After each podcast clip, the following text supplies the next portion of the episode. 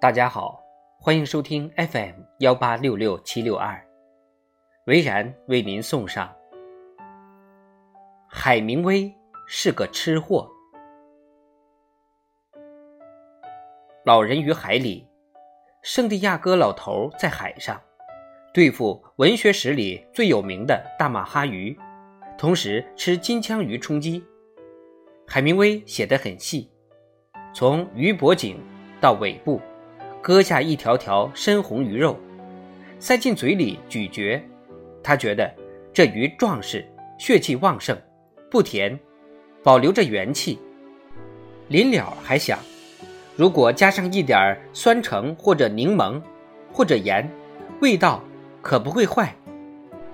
我每读至此，总想，这时候若把金枪鱼给他拾掇好，再给他米、酱油和山葵。让他捏金枪鱼寿司，他会更爱吃呢。倒也未必。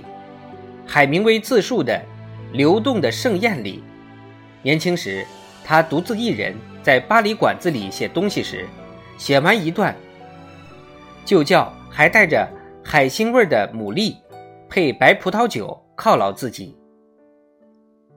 他的文笔风格奉行他出了名的冰山理论。简洁质朴，至于极点。文笔品味和饮食爱好是有关系的。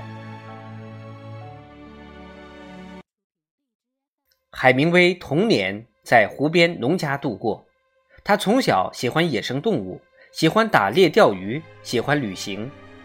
他上高中时体育课很好，拳击、足球样样都来，所以他骨子里是个壮实的食肉动物。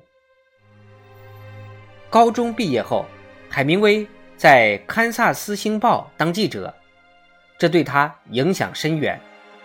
他说，在星报工作，你得学会写简单的陈述句，这对谁都有用。新闻工作对年轻作家没有害处，如果能及时跳出，还有好处。他笔下的食物，也如他的文风一样，轻快、精确。明晰、直截了当。当他写美国时，吃的就是地道美国的东西，比如短篇小说《杀人者》里，故事发生在芝加哥附近，于是两个杀手进餐厅，要的是烤猪腰肉，搭配苹果酱和土豆泥，很地道的美国中部吃法。海明威在巴黎度过青年时期时。饥饿是他常见的主题。为了省钱，他经常靠一杯牛奶咖啡撑到下午。他会哄妻子说，有人请他吃午饭，然后到卢森堡公园去，饿着肚子晃荡两个小时，回家去对妻子描述说，自己午饭吃得多么丰盛。那时海明威二十五岁，还长着一副重量级拳击手的身材。实在很是辛苦。很多年后，海明威总结：“我发现我笔下许多人物都是胃口好、讲究吃、渴望吃的人物，他们大多数还渴望着喝一杯呢。大概因为他经常饿肚子吧。”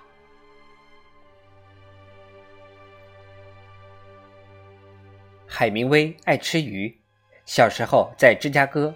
他吃自己捕来的松鼠，吃自己捕捞的鳟鱼。在巴黎，他吃整条炸的鲫鱼。按他描述，这鱼肥美肉甜，口感细腻过新鲜沙丁鱼。他可以一次性吃一盘，连骨头一起吃掉。他吃牡蛎和墨西哥蟹。在威尼斯，他吃龙虾拉骨汤。在古巴时。他吃大马哈鱼和金枪鱼。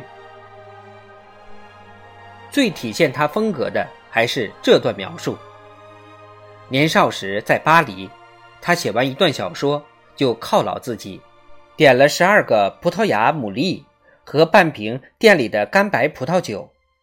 他喜欢牡蛎带有浓烈海洋腥味儿与微微的金属味儿，被冷白葡萄酒洗去后，只余下海洋的味道。与多汁的嫩肉，他会就着酒的清爽口感，吃掉每个牡蛎壳里冷冷的汁液。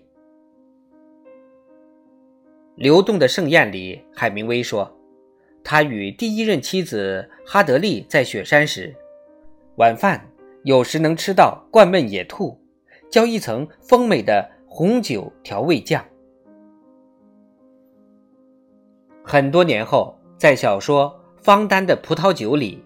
海明威写方丹，有一回他打死了一只野兔子，他要我用酒做调味汁来烧兔子，用酒、黄油、蘑菇和葱一股脑调制的黑调味汁来烧兔子。这也是他与哈德利在那最后的幸福冬季吃到的。海明威记得一切，他所写的一切吃食。